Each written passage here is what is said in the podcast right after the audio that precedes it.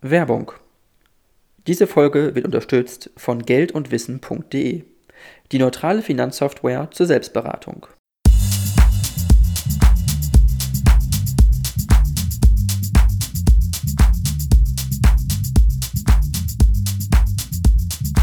Ja, äh, dann äh, vielen, vielen Dank, äh, Carla, Carla dass du geschafft hast in meinem Podcast. Äh, du bist äh, eine deutsche äh, Klimaschutzaktivistin, du bist ähm, Sprecherin der letzten Generation und ähm, ich wollte einmal fragen, bevor wir auch mal in Themen einsteigen, die, sage ich mal, auch uns alle beschäftigen und wichtig sind, wie du eigentlich dahin gekommen bist, das zu machen, sage ich mal, dich dazu engagieren und genau diesem Aktivismus nachzugehen, sage ich mal. Hey, ja, ich freue mich, heute hier sein zu können. Ich bin nach meiner Schulzeit nach Heidelberg gezogen und habe da angefangen zu studieren. Ähm, ich habe da Politikwissenschaft und Psychologie studiert und dachte, dass das total cool wäre und total spannend, so die Politik im Großen zu haben und die Psychologie dann im Kleinen zu verstehen, zum Beispiel was Wahlverhalten beeinflusst. Ähm, und ja, hatte da eine total gute Zeit, habe mir mein Studium ausgemalt, auch wie die nächsten Jahre verlaufen werden. Und habe an irgendeinem Punkt dann festgestellt, dass ich so nicht weitermachen kann. Ich saß da im Hörsaal und wir haben über die großen Krisen unserer Zeit geredet und allen voran eben auch über die Klimakrise. Und ich war, wurde mit jedem Tag einfach fassungsloser, dass niemand da gerade die Verantwortung übernimmt und dass wir sehenden Auges immer weiter in diese Krise reinrutschen. Mhm. Und dann kamen ein bisschen verschiedene Ereignisse zusammen. Ähm, das war wieder die Weltklimakonferenz, auf der mal wieder nichts entschieden wurde. Das war ein Gespräch von Menschen, die im Hungerstreik waren, mit Olaf Scholz, in der er sich vollkommen uneinsichtig gezeigt hat und ähm, ja, nur über, über die Stahlindustrie geredet hat, während die Menschen, die da im Hungerstreik waren, versucht haben, irgendwie ähm, an ihn ranzukommen und zu sagen, hey, aber wir stecken doch mitten in der Klimakrise und wir müssen doch jetzt gemeinsam sehen, wie wir hier rauskommen. Und das ist doch wissenschaftlich eigentlich alles völlig klar. Ähm, ja, diese, vor allen Dingen diese zwei Sachen ähm, kamen dann zusammen. Das war letzten, vorletzten Herbst ähm, im Jahr 2021. Und hm. dann bin ich ähm, Teil von der, von der Kampagne Letzte Generation geworden. Das ist eine zivile Widerstandskampagne, ähm, viele kennen sie wahrscheinlich als Klimakleber, Leute, die sich auf die Straße kleben. Ähm, es sind inzwischen über 1000 Menschen, die bereit sind, für ihren Widerstand auch ins Gefängnis zu gehen, die einfach sagen, ich gucke mir das hier nicht mehr mit an. Ich bin nicht mehr bereit, einfach nur zuzusehen, wie wir immer tiefer in die Klimakatastrophe rasen, sondern ich stelle mich dem entgegen. Okay. Und ja, seitdem bin ich Teil von dieser Kampagne. Okay, äh, das ist äh, ganz interessant, wie du es beschreibst. Ähm, was gab es für dich ein Ereignis oder ein Moment, wo du gesagt hast, das äh, an der Klimakrise macht mich jetzt, oder das hat mich jetzt so, hat mir gezeigt, die Klimakrise ist real, die ist, existiert und ist sehr schlimm, oder, also, oder war das so ein Prozess für dich, sage ich mal? Das war ein Prozess. Ähm, ich war auch in meiner Schulzeit, als die großen Fridays for Future Demos waren, war ich da mit auf den Demos und bin da mitgelaufen. Ähm, aber da hatte ich noch so ein bisschen das Bild von, oh je, die Eisbären sind in Gefahr. Und ähm, ja, dachte einfach, okay, die Umwelt und ähm, geht kaputt, das ist alles irgendwie schlimm. Aber ich hatte nicht, ich habe nicht begriffen, dass das mich betrifft. Ich habe auch nicht begriffen, dass das. Oh, no. Ich mache mal mein Handy aus. Alles gut. Ähm, ja, ich habe nicht begriffen, dass das mich persönlich betrifft und die Menschen, die mir nahestehen. Und ähm, dann hat man ja in den letzten Jahren gesehen, wie die Krisen immer stärker wurden und sich immer mehr überschlagen haben. Und die Bilder von Fluten, von Dürren, von Katastrophen gingen jede Woche durch die Nachrichten. Mhm. Und vieles davon passiert gerade eben im globalen Süden. Und das fühlt sich für uns immer irgendwie ganz weit weg an und als hätten wir damit nichts zu tun. Ja. Und jetzt merken wir jedes Jahr, wie es im Sommer so heiß wird, dass ja auch in Europa Zehntausende Menschen sterben, dass es so heiß wird und so trocken, dass die Ernten ausfallen. ausfallen. Und ja, gestern war wieder in der Tagesschau, dass ähm, auch jetzt schon so früh wie noch nie Italien Wasser spart und dass in Frankreich die Dürre so hart ist, dass da einige Orte schon ohne fließendes Wasser sind. Es gab bei mir, glaube ich, nie einen Moment, wo ich gedacht habe, oh je, jetzt hat es Klick gemacht und jetzt, ähm, ja, jetzt habe ich es verstanden, sondern es ist einfach über die Zeit, wenn man darauf achtet, ist es eigentlich nicht zu ignorieren. Und ich bin immer wieder irgendwie fassungslos darüber, wie wir es als Gesellschaft trotzdem schaffen, das wegzuschieben. Mhm. Und ich glaube, dass das natürlich daran liegt, dass es einfach so eine große Krise ist, dass es so unangenehm ist, auch sich damit zu beschäftigen. Aber wir müssen einfach sehen, dass unsere gesamte Zukunft auf dem Spiel steht, dass alles, was wir uns hier aufgebaut haben, auch in Deutschland, auch unsere Demokratie, auch unser Wirtschaftssystem, all das steht auf dem Spiel und wir sind gerade dabei zu verlieren. Und wir haben jetzt noch ein sehr kurzes Zeitfenster, was sich immer weiter schließt, in dem wir das Ruder rumreißen können, in dem wir es schaffen können, einfach an allen Stellen anzufangen.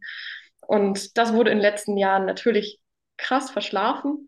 Und deswegen müssen wir jetzt sehr viel machen. In allen Bereichen, in allen Politikbereichen, in allen Gesellschaftsbereichen müssen wir uns verändern.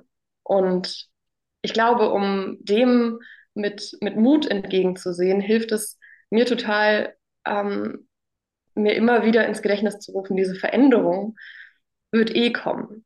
Die Zivilisation und das System, was wir jetzt gerade kennen, wird so keinen Bestand haben, wenn die Dürren immer härter werden, die Ernten ausfallen und Kriege um Ressourcen ausbrechen. Und dann wird es komplett ungerecht und brutal zu gehen. Und wir haben jetzt die Möglichkeit, Veränderungen zu schaffen, die sozial gerecht sind und die wir steuern können. Und ich wünsche mir einfach so sehr, dass wir damit jetzt loslegen können. Okay, das ist äh, total interessant und äh, auch ein total gutes Anliegen, sage ich mal.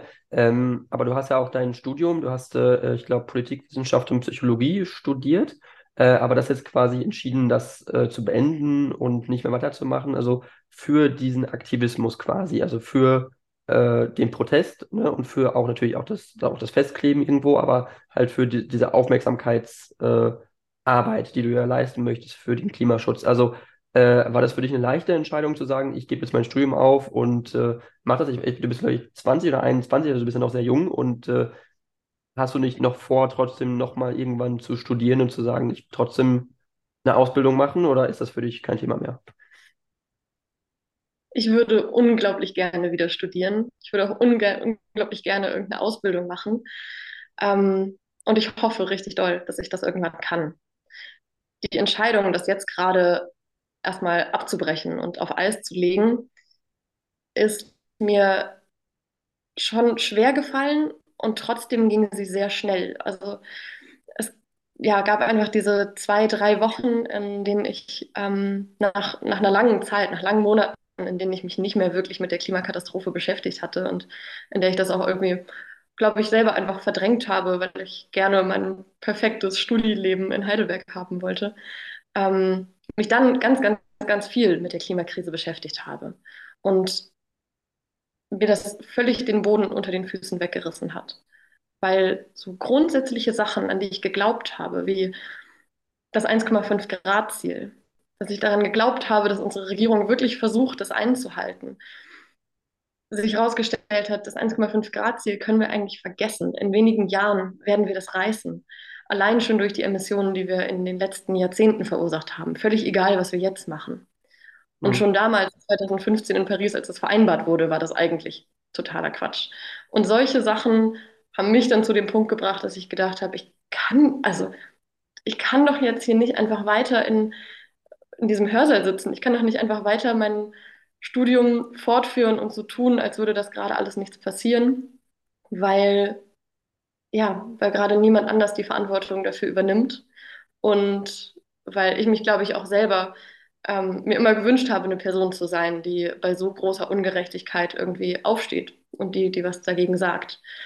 Und mir ist es unglaublich schwer gefallen, das auch ähm, Freunden und meiner Familie, meinen Großeltern zu erzählen. Es hört natürlich niemand gerne, dass ähm, ja, die Tochter oder die Enkelin jetzt das Studium abbricht und stattdessen irgendwo in Berlin auf den Autobahnen klebt. Natürlich nicht. Aber ziviler Widerstand ist einfach gerade unsere größte Chance, die wir haben. Und deswegen möchte ich die jetzt wahrnehmen und möchte da all meine Energie und meine Zeit reinstecken und hoffentlich dann irgendwann studieren kann. Okay. Ähm, äh, aber du, was glaubst du, wie stark oder wie schlimm ist es, also diese Klimakrise, äh, wie weit wird sie noch gehen? Weil du sagst, das 1,5 Grad Ziel, das können wir quasi knicken oder das ist äh, was, was wir nicht, sage ich mal, äh, nicht mehr erreichen können. Äh, was glaubst du denn, was dann kommt oder auch wie krass werden denn die, sage ich mal, die Auswirkungen sein, die ökologischen Auswirkungen? Also weil äh, es gibt da ja auch so Horrorszenarien, dass es dann 40, 50 Grad im Sommer wird in Deutschland in den Sommermonaten, in drei Monaten oder so. Ähm, wird es so krass deiner Meinung nach und äh, stützt du dich auch auf irgendwelche äh, Forschungen dazu oder auch eure, eure Organisation stützt sie sich auf spezielle Forschungen dazu oder genau wie, woher kommen auch die äh, ganz, weil ihr habt, ihr habt ja einen noch drastischeren Blick sozusagen auf das, als zum Beispiel jetzt eine äh, Organisation wie Fridays for Future, glaube ich, oder? Wir sind in unserer Kommunikation, versuchen wir einfach ehrlich zu sein. Wir versuchen die Dinge wirklich beim Namen zu nennen, die so gerade wissenschaftlicher Stand sind. Und in unserer Kommunikation stützen wir uns dabei auf natürlich den IPCC-Bericht, ähm, aber auch eben auf renommierte Klimawissenschaftler wie Schellenhuber oder wie ähm, auf Berichte vom Potsdamer Institut für Klimafolgenforschung. Und ich finde es auch immer ganz spannend, ähm, dass eben davon gesprochen wird, äh, wie du auch gerade sagtest, so Horrorszenarien. Und auf der einen Seite, ja, das sind sie. Ähm, das ist schrecklich, wenn man sich so ja, mal durchliest, wie unsere Welt in 50 oder in 100 Jahren aussehen wird. Auf der anderen Seite sind es halt keine Szenarien, sondern das ist das, was jetzt gerade eingeloggt ist. Wenn wir jetzt einfach so weitermachen, dann ist das kein Szenario, sondern dann ist das Realität. Dann ist das das, was auf jeden Fall passieren wird. Und das, was mir bei dieser ganzen Klimathematik besonders Angst macht, sind die Klimakipppunkte, die leider auch noch nicht so sehr im öffentlichen Fokus stehen. Und das sind eben verschiedene Ökosysteme auf der Welt, ähm, wie das grönländische Eisschild oder Permafrostböden, ähm, die an irgendeinem Punkt, wenn sich die Erde immer weiter erhitzt, wir sind ja gerade so bei 1,2, 1,3 Grad Erwärmung, ähm, kippen. Das heißt, dass sie dann mehr CO2 emittieren, als sie eigentlich halten können. Und einige dieser Punkte sind jetzt gerade am Wackeln. Das ist immer eine Spanne, die da angegeben wird, aber danach, nach diesen Kipppunkten, können wir nicht mehr zurück. Das ist auch was, was Claudia Kempfer zum Beispiel immer mal wieder ganz deutlich macht. Diese Klimakipppunkte müssen wir wirklich verstehen als irreversible Punkte. Wir kommen danach nicht wieder zurück irgendwie in die Welt. Und deswegen ist es ja eben so dringend. Und, und wann, wann genau sind die, wann kommen die? Also gibt es da Forschung zu, wo gesagt wird, das ist jetzt in den nächsten zehn Jahren der Fall oder wann treten die ein, voraussichtlich? Es gibt ähm, eben manche Kipppunkte, die vermutlich bereits ab 1 Grad Celsius Erwärmung am Kippen sind. Okay. Und es sind eben immer Spannen, die angegeben werden, zum Beispiel auch beim Amazonas. Ähm, man weiß es einfach leider nicht ganz genau. Und das ist, glaube ich, auch ein Problem. Das ist ein Problem in der Kommunikation darüber.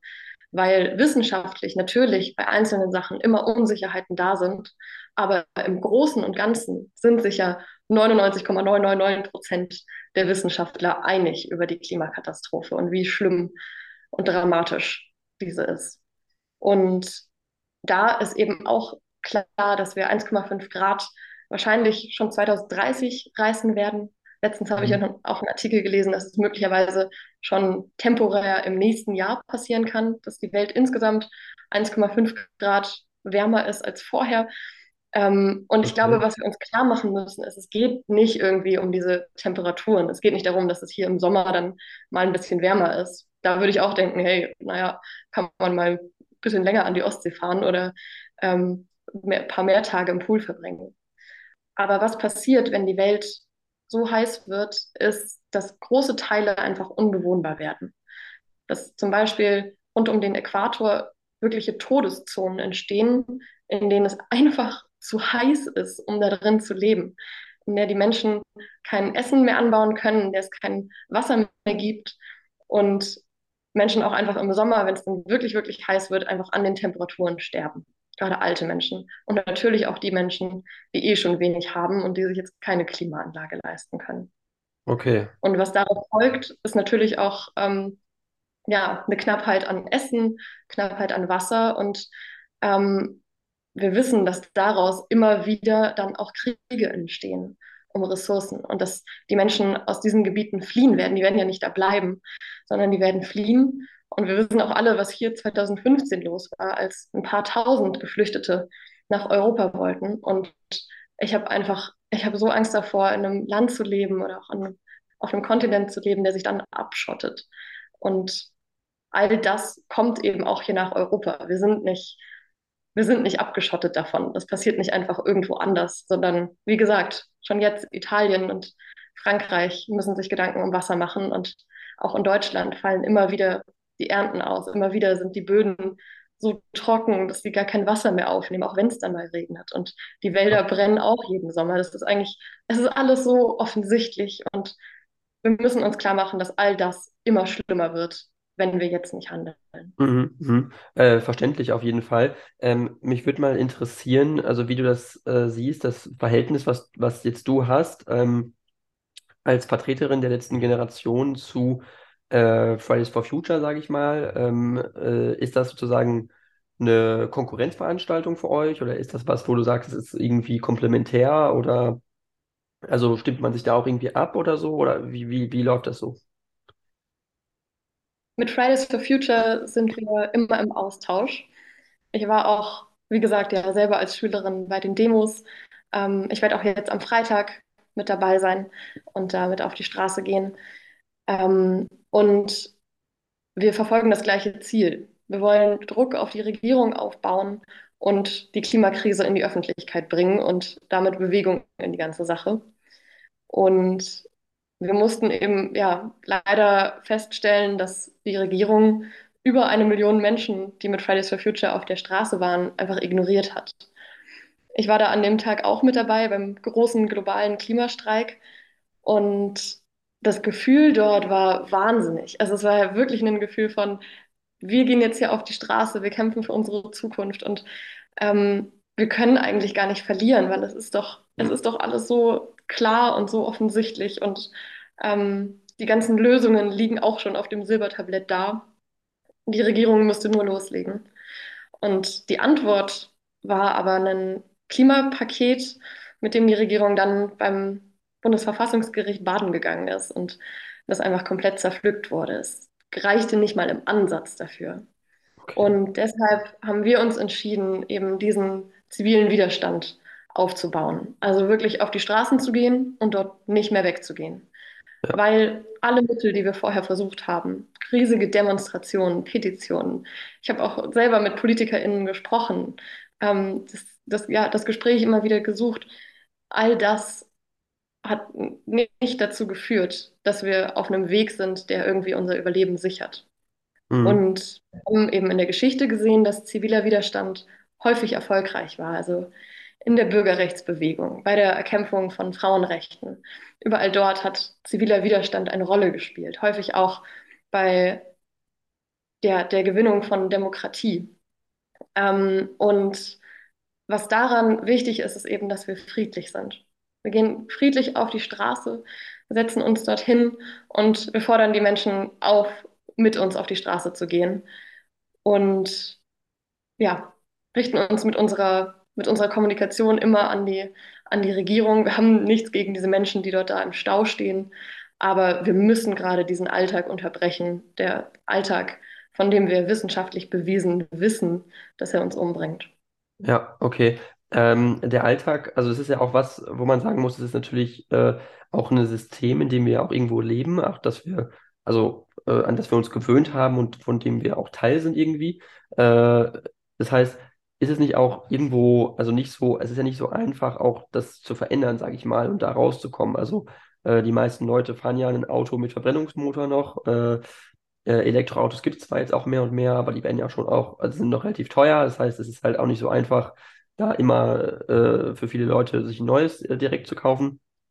Und äh, also es gibt ja viele Dinge, die einfach so strukturell sind. So, da gibt es ja so gewisse Abhängigkeiten. Und wie ist es möglich, da rauszukommen, wenn man das möchte? Und äh, glaubst du, es gibt eine Möglichkeit zu sagen, jetzt äh, äh, müssen wir radikal umdenken oder sind wir noch auf dem Weg, wo du meinst, äh, wir können jetzt noch äh, schaffen, die Klimakrise zu, ja, äh, aufzuhalten mit technologischen Möglichkeiten auch, die wir vielleicht haben?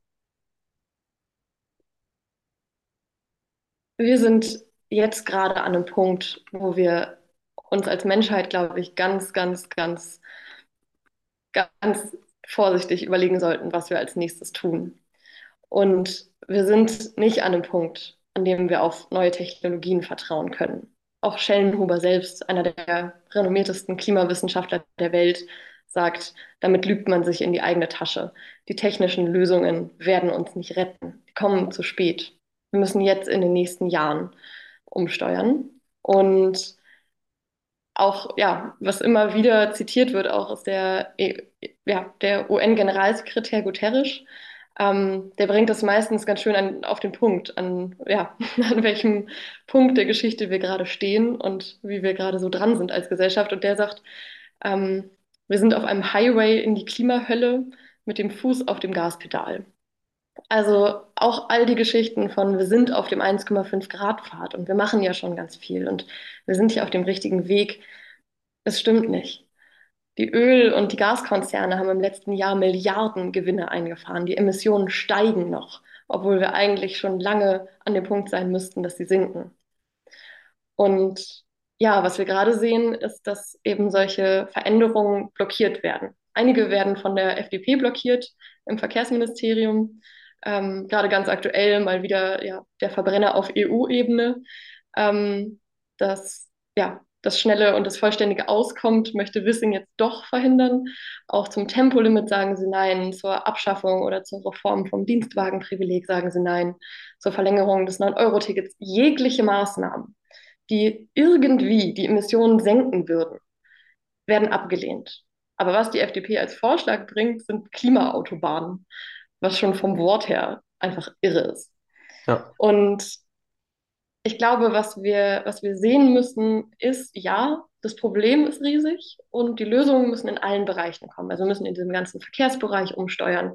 Wir müssen im Energie, Energie, Energiepolitik, das ist der größte Hebel, natürlich voll auf die erneuerbaren Energien setzen. Wir müssen die Häuser dämmen. Wir müssen die Städte umbauen. Und all das können wir aber auch so machen, dass es für die Menschen am Ende besser wird dass wir Städte haben, die eben nicht vollgestopft sind von Autos, in denen meistens nur eine Person sitzt, sondern die grün sind und wo die Menschen gerne leben können. Mhm. Und was, glaube ich, politisch gerade eben dran ist, ähm, was wir auch im letzten Jahr immer wieder gefordert haben, ist einzelne kleine Lösungen, die sofort einfach umgesetzt werden können, zu fordern. Und das war eben unter anderem das 9-Euro-Ticket, dass wir das fortführen. Wir hatten das ja schon und es hätte all den Menschen jetzt im Winter geholfen, die wegen Inflation und steigenden Gaspreisen eben einfach nicht mehr wissen, wie sie das alles bezahlen sollen, dass sie wenigstens kostengünstig mit dem Bus fahren können. Und auch ein Tempolimit könnte man von heute auf morgen umsetzen. Es würde unglaublich viel Emissionen sparen, wie jetzt ja auch wieder eine neue Studie bewiesen hat, aber auch das kommt nicht. Hm. Und damit entblößt sich einfach die Regierung auch ein bisschen selbst dass sie nicht mal diese Lösungen schafft. Okay. Und, ah, äh, glaubst ja. du nicht auch, aber das ist, Entschuldigung, aber äh, glaubst du nicht auch, dass es ein bisschen auch damit zusammenhängt, äh, auch was andere Länder irgendwo auch machen, dass es nicht nur eine rein deutsche Frage ist am Ende, sondern auch eine Frage von, äh, äh was macht China? Weil China hat nämlich einen extrem hohen Emissionsausstoß, die USA haben einen extrem hohen Emissionsausstoß, Russland hat extrem hohe Emissionen, das sind alles Länder, die wahnsinnig hohe Emissionen haben und wo auch die Frage ist, äh, ist man eigentlich in der Lage, mit diesen Ländern noch so äh, äh, umzugehen, internationale Abkommen zu schließen, wo festgesetzt wird, ihr dürft jetzt nicht mehr so viel, äh, so, so hohe Emissionen haben, ihr dürft nicht mehr äh, viele Braunkohlekraftwerke bauen zum Beispiel, äh, weil es doch diese Länder sind, die auch extremes Wachstumsbedarf noch haben und die einfach noch Wohlstand auch aufzuholen haben im Vergleich zu Deutschland zum Beispiel. Also ist das nicht auch ein Konflikt, den man zwischen den Ländern irgendwo auch hat? Ja, die Klimakrise ist auch eine globale Krise. Wir werden die nicht allein lösen können. Und wir brauchen da alle Länder. Es haben sich aber fast alle in Paris auf das 1,5 Grad Ziel verständigt und haben ein internationales Abkommen geschlossen und keine Regierung der Welt tut gerade genug. Und was uns aber ja auch klar sein muss, ist, ohne Deutschland wird es nicht funktionieren. Und ein riesengroßes Problem bei der Klimakrise ist, dass eben alle abwarten, bis irgendjemand anders was macht. Und natürlich, wenn wir als, am Ende jetzt als Deutschland ähm, als einziges ähm, die Wende schaffen und alle anderen einfach so weitermachen, dann werden wir über diese Kipppunkte rüberkommen und dann werden wir immer tiefer in die Klimakatastrophe rasen. Aber was wir gerade schaffen wollen, ist die Chance, dass wir das nicht machen. Wenn wir es schaffen, unsere Energiepolitik umzubauen, unsere Verkehrspolitik, die Landwirtschaft und so weiter und damit eben auch noch Gewinne für die Menschen zu schaffen, dann wird es auch einen Effekt haben auf alle anderen Länder. Dann werden auch, vielleicht nicht auf alle anderen Länder, auf andere Länder, ähm, dann werden auch andere Länder dem nachziehen, werden sich überlegen, ob sie das nicht auch machen können und werden sich daran eben ein, Vorbild nehmen und das umsetzen. Und was wir ja gerade machen, ist in anderen Ländern, gerade auch im globalen Süden, die Abhängigkeit von fossilen Energien noch zu manifestieren. Also eben zum Beispiel im Senegal neues Gas zu fördern und zu kaufen. Und das machen auch Italien, das macht auch Frankreich.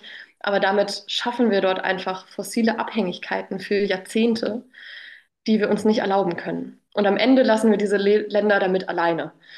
Ähm, und ich glaube, deswegen ist es eben ganz wichtig, das global zu denken, aber eben auch zu sagen, wir, irgendjemand muss jetzt einfach mal anfangen. Irgendjemand muss jetzt einfach mal loslegen und das kann Deutschland sein. Okay, also Deutschland kann ein, ein Vorbild sein, das äh, ist nachvollziehbar. Aber glaubst du nicht, dass es trotzdem also eine Möglichkeit gibt zu sagen, man möchte äh, über Elektroautos zum Beispiel das als Lösung sehen, zum Beispiel? Also weil es ja schon, also was bringen kann, theoretisch. Es ist ja nicht so, dass es jetzt gar keinen Effekt hätte, klimamäßig oder so. Also weil die Emissionen sinken ja dadurch schon, auch im, also im Straßenverkehr jetzt, sage ich mal. Und also es gibt ja genug Möglichkeiten mittlerweile schon technologisch was zu tun, oder? Es gibt Möglichkeiten, es wurde verschlafen, die weiter auszubauen. E-Autos retten am Ende immer noch mehr die Autoindustrie als das Klima. Ähm, also auch wenn jetzt alle sofort auf E-Auto umstellen würden, wären wir trotzdem noch nicht sehr, sehr viel weiter, weil wir einfach nicht genügend Energie haben gerade. Weil wir immer noch in den fossilen Energien drin hängen. Die haben ja alle im letzten Jahr Milliardengewinne gemacht. Ähm, und wir kommen da einfach nicht raus. Wenn das alles jetzt mit grüner Energie, mit nachhaltigen ähm, Energieressourcen laufen würde, okay.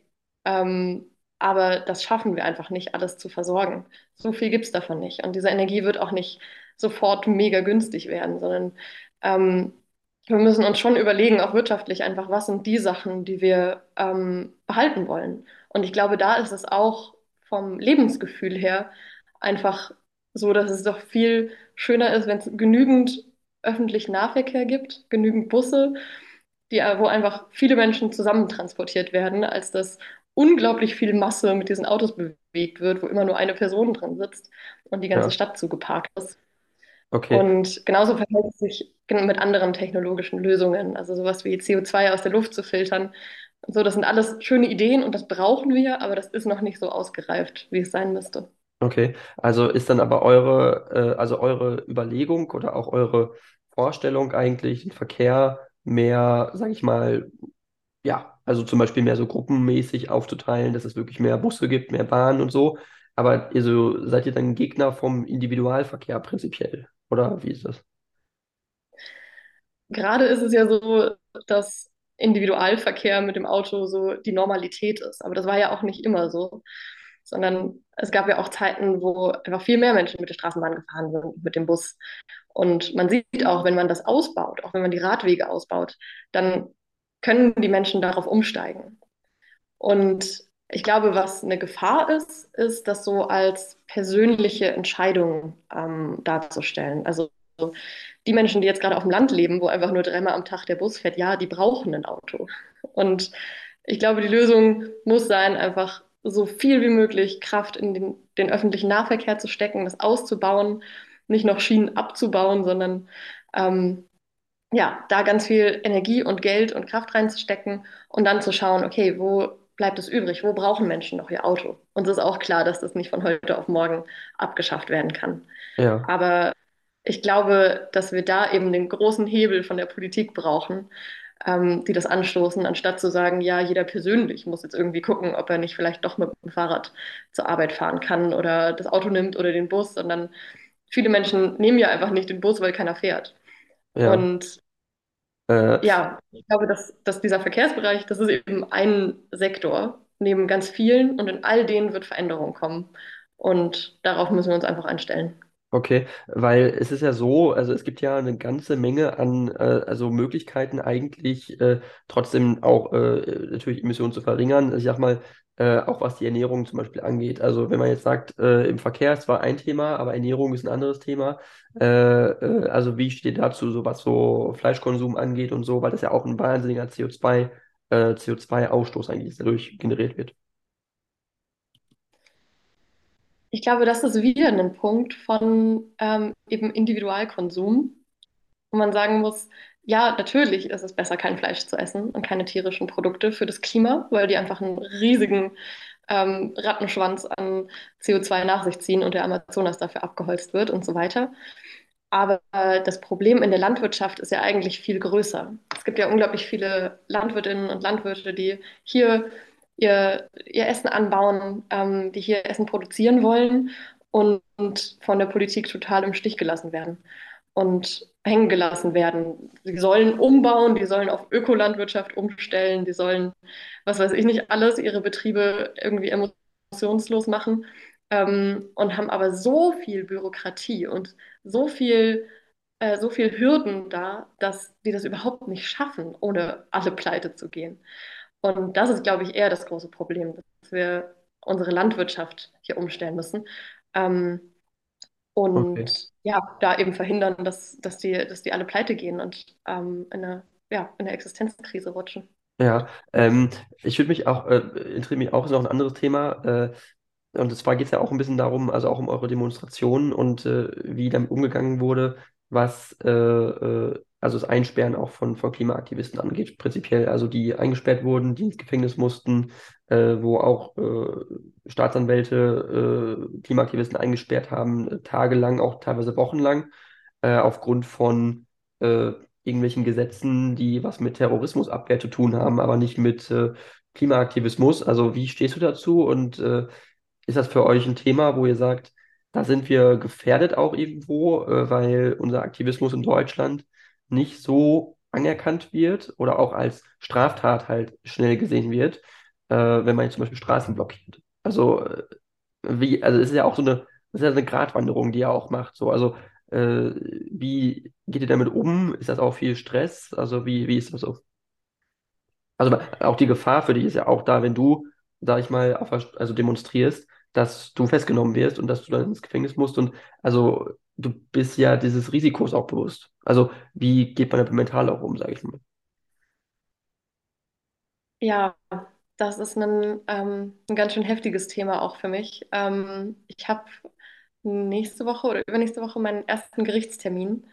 Okay. Ähm, und ja, wurde in den letzten Wochen und Monaten immer wieder von der Polizei festgenommen, habe immer wieder Nächte in einer Einzelzelle verbracht ähm, und auch mehrere Tage in München im Gefängnis in der JVA. Und ähm, das ist was, was mir vorher klar war. Also wir wissen, wir, wir übertreten da bewusst auch Regeln, weil eben die, alles andere ignoriert wurde, weil die riesigen Demonstrationen ignoriert wurden. Und wir sehen, wir müssen da jetzt, ähm, wir müssen da jetzt stören und wir müssen da jetzt Aufmerksamkeit drauf bringen und diesen gesellschaftlichen Druck aufbauen. Aber es ist auch was, was mir, was mir immer wieder Angst macht, weil Ja. alleine für zwei oder drei Tage in einer Einzelzelle zu sein, eigentlich kein, kein wirkliches Tageslicht zu sehen, sondern nur durch so Milchglasscheiben. Und ähm, ja, man ist da, also es ist wirklich ein bisschen wie im Film. Man ist in so einer kleinen Zelle ähm, mit einer Holzpritsche und ähm, muss für alles klingeln. Ähm, also wenn man auf Toilette möchte oder was zu essen möchte, ähm, Knäckebrot und Käse gibt es da meistens, ähm, muss man immer eben die, äh, die Wachhabenden da rufen. Und ich erzähle das auch nur, weil das eben Sachen waren, mit denen ich mich vorher beschäftigt habe und die mich wirklich auch kurz ins Zweifeln gebracht haben. Und ich dachte, ich weiß nicht, ob ich das, ob ich das aushalte. Ähm, Und ich bin, ich bin jetzt gerade 21. Ähm, ich hätte niemals gedacht, dass ich mit der Polizei Kontakt habe. Ich hätte niemals gedacht, dass ich im Gefängnis sein würde. Ich hätte auch niemals gedacht, dass ich vor Gericht stehen muss. Ähm, und all diese Menschen, die sich da jeden Tag wieder auf die Straßen setzen, die jeden Tag wieder protestieren und ja, die Klimakrise auf die Straße tragen, sind sich dessen bewusst, dass sie diese, dieses Risiko eingehen und sie nehmen dieses Risiko in Kauf, weil alles andere gerade einfach für sie nicht mehr tragbar ist. Und das Gefühl hatte ich auch, als ich da ähm, mehrere Tage im Gefängnis war, sich wusste, meine Eltern machen sich Sorgen, meine Freunde machen sich Sorgen und ich, ich habe ich hab diese Entscheidung getroffen. Ich möchte nicht, nicht das Mitleid von den Menschen, sondern ich möchte, dass die auch auf die Straße gehen. Und häufig haben wir tatsächlich mit den Polizisten und Polizistinnen ähm, sehr, sehr verständnisvolle Gespräche. Die sind ja jeden Tag mit dem konfrontiert, was wir da machen.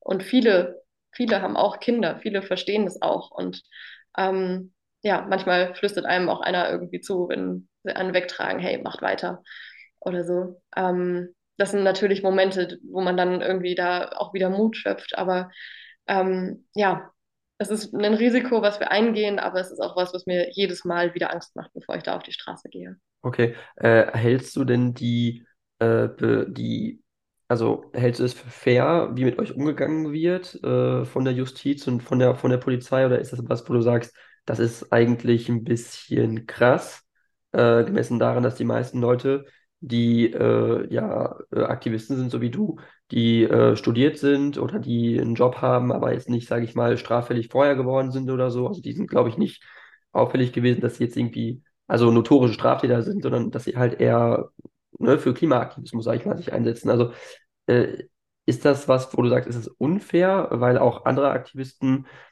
sag ich mal, von Fridays for Future oder so nicht eingesperrt werden, nicht ins Gefängnis kommen? Weil das Ziel ist ja dasselbe, sozusagen, was ihr sozusagen verfolgt. Das Ziel ist ja das, dass ihr sagt, gut, Klimaaktivismus und wir möchten, ne, also gegen den Klimawandel, äh, auf den Klimawandel aufmerksam machen. Aber äh, die Art der, der Demonstration ist ja am Ende so schon noch ein bisschen anders einfach. Also, dass ihr einfach ein deutlich krasseres Level an zivilen Ungehorsam habt, als das, was es bei Fridays for Future irgendwie äh, gibt. Also ist das irgendwo verhältnismäßig trotzdem die Behandlung?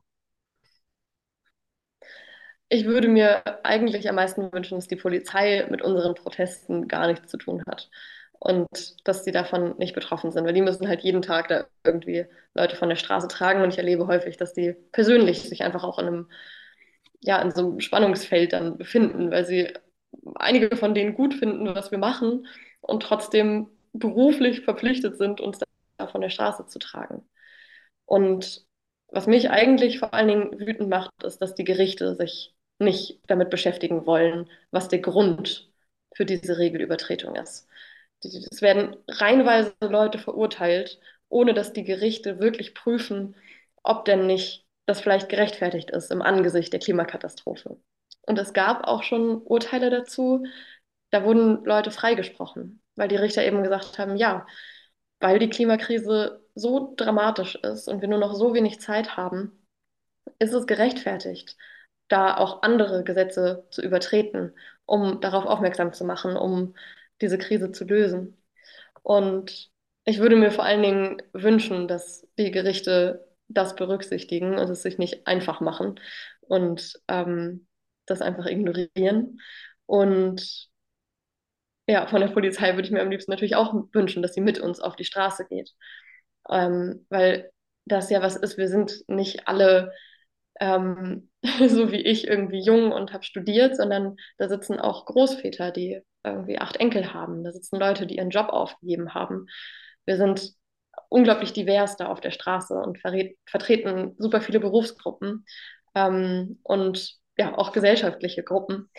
Und ich glaube, der Grund dafür ist, dass eben alle Menschen von der Klimakatastrophe betroffen sind, dass alle Menschen, ähm, ich glaube, zu unterschiedlichen Teilen und zu unterschiedlichen Graden ähm, verstanden haben, was da auf uns zukommt und Angst davor haben und sich jetzt eben immer mehr Menschen entscheiden, ich spiele da nicht mehr mit, ich gehe jetzt nicht einfach wieder zur Arbeit und komme abends nach Hause und gehe am nächsten Tag wieder, sondern ich gehe da jetzt auf die Straße. Und ähm, ja auch natürlich Berufsgruppen wie die Polizei von der Klimakatastrophe betroffen sein werden. Ja, klar, auf jeden Fall. Ähm, ist das äh, was, wo du sagst, das will ich aber auf jeden Fall weitermachen, äh, wo du der Meinung bist, gut, ich äh, ziehe das jetzt durch, ich habe mir jetzt angefangen, ich mache das jetzt schon seit einem Jahr oder so und äh, ich werde damit auch jetzt äh, weiter vorangehen die nächsten Jahre, äh, äh, auch in dem Bewusstsein, dass es einfach äh, Konsequenzen haben wird weiterhin. Äh, und glaubst du auch, dass es auch, also, also dass aber auch die Gesellschaft eigentlich das auch ein bisschen aushalten musste, der Art von Protest, dass wir das eigentlich nicht mehr gewöhnt sind, aber das ist was, was einfach wichtig ist, dass wir das wirklich verstehen, dass es auch Teil auch von Demokratie am Ende ist. Also, dass man nicht in der Demokratie einfach sagen kann, wir haben nur normale Demonstrationen in der Fußgängerzone oder so am Sonntagnachmittag, sondern dass es halt sozusagen auch, auch mal wehtun muss. Also ist das nicht auch was, was dazugehört eigentlich? Auf jeden Fall, du bringst es schon total auf den Punkt. Demonstrationen Sonntagnachmittag in der Fußgängerzone werden halt einfach ignoriert. Das wäre nicht angemessen und deswegen werde ich auch nicht wieder damit anfangen, sondern ja, ich bin fest entschlossen, das auch die nächsten Monate und meinetwegen auch Jahre weitermachen zu können, wenn das notwendig ist. Wenn wir in einer Utopie leben, würde sich natürlich die Bundesregierung morgen entscheiden, die notwendigen Schritte einzuleiten. Sie würde einen Gesellschaftsrat einberufen, also einen Rat, wo aus allen möglichen Bevölkerungsteilen Menschen zusammenkommen und darüber beraten, wie mit der Klimakrise umgegangen werden soll. Sie würden auf die Wissenschaft hören und jetzt einfach loslegen und ähm, all diese ganzen innerparteilichen Differenzen und all den Lobbyismus-Kram und so weiter hinter sich lassen. Ähm, mir ist klar, dass das leider nicht realistisch ist. Und ja, deswegen ähm, bin ich bereit, das fortzuführen. Und wir wissen eben einfach aus der Geschichte, dass ziviler Widerstand Erfolg haben kann. Wir können das natürlich nicht garantieren, aber es ist gerade die beste Chance, die wir haben. Und wir werden weiterhin all unsere Energie da reinstecken, ähm, diesen Druck auf die Regierung immer weiter zu erhöhen und immer mehr Menschen mit uns auf die Straße zu nehmen, weil dann kommt man in eine Situation, in der ähm, diese Spannung, also das, was eigentlich schon die ganze Zeit so vor sich hin brodelt, eben offensichtlich wird. Und wir tragen da jeden Tag auf die Straße, was wir eigentlich ja alle so gerne ignorieren würden und Ja. alle so gerne drängen.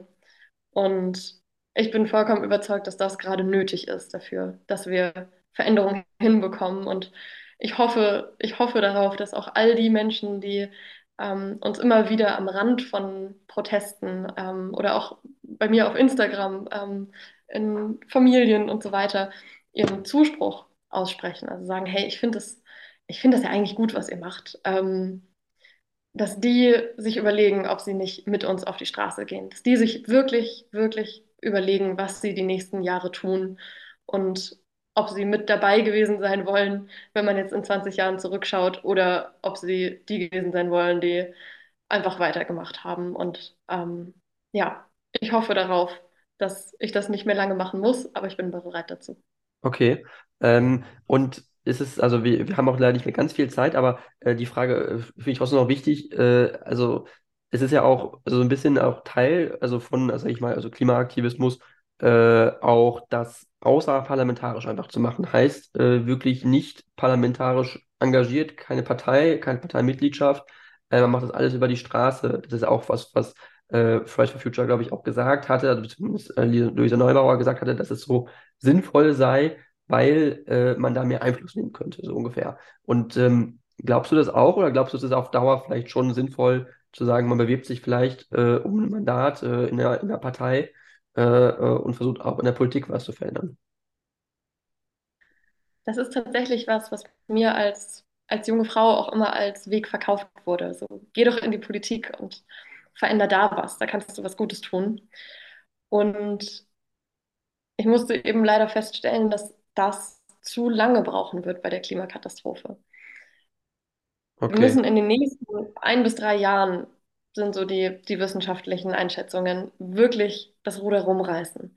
Und bis ich irgendwo angekommen bin in irgendeiner Partei oder ähm, irgendwo was mitentscheiden darf, irgendwo eine Stimme habe, ist schon lange diese Zeit verstrichen. Und deswegen, ja, es ist für mich gerade keine Option, in eine Partei zu gehen, aber wir brauchen diese Parteien natürlich. Und, und Und okay, aber ja, wenn, wenn du eine Partei hättest, wo du sagen würdest, da möchtest du dich jetzt engagieren? Wäre das die Grüne Partei?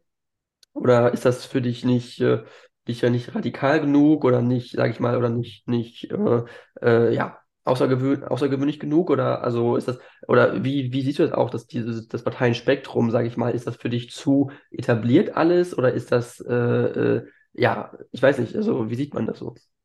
Also würde mich wirklich interessieren. Also hast du überhaupt, also was wählst du für eine Partei auch bei einer Wahl? Das würde ich mich, würde mich mal interessieren. Das war tatsächlich letztes Mal bei der Wahl eine wirklich, wirklich schwierige Entscheidung, weil einfach keine einzige Partei wirklich ehrlich ist. Also auch die Grünen sagen, wir sind auf einem 1,5 Grad Ziel, ähm, was einfach nicht stimmt. Auf einem 1,5 Grad Weg, meinte ich. Ähm, was einfach, Ja, ja, einfach faktisch nicht stimmt. Und ich finde es unglaublich wichtig, so eine Diversität an Parteien zu haben. Und ich glaube, worauf wir aber achten müssen, ist, dass wir nicht so tun, als wäre das Aufgabe einer Partei, jetzt Klimaschutz zu machen. Das ist nicht Aufgabe der Grünen, sondern es ist Aufgabe aller Parteien, weil das in unserer Verfassung steht. Weil das für alle Parteien verpflichtend ist, sich daran zu halten, dass sie Politik machen, die nicht uns jegliche Lebensgrundlage raubt und alles kaputt macht, was wir uns hier aufgebaut haben. ja, Und das ist ja auch der Grund, warum wir einen, als letzte Generation einen Gesellschaftsrat fordern, also so einen gelosten Rat, wo eben die Menschen zusammenkommen. Und wir fordern eben von, von der Bundesregierung, vom Parlament, dass sie sich selbst, ähm, ja, dass sie diesen Rat einberuft und dass sie sich dazu verpflichtet, auch die Ergebnisse, die da dann ähm, am Ende rauskommen, umzusetzen und zu beachten. Wir haben in den letzten Jahren gesehen, da gab es sowas immer wieder, so der Bürgerrat 2021 zum Beispiel kann man mal googeln.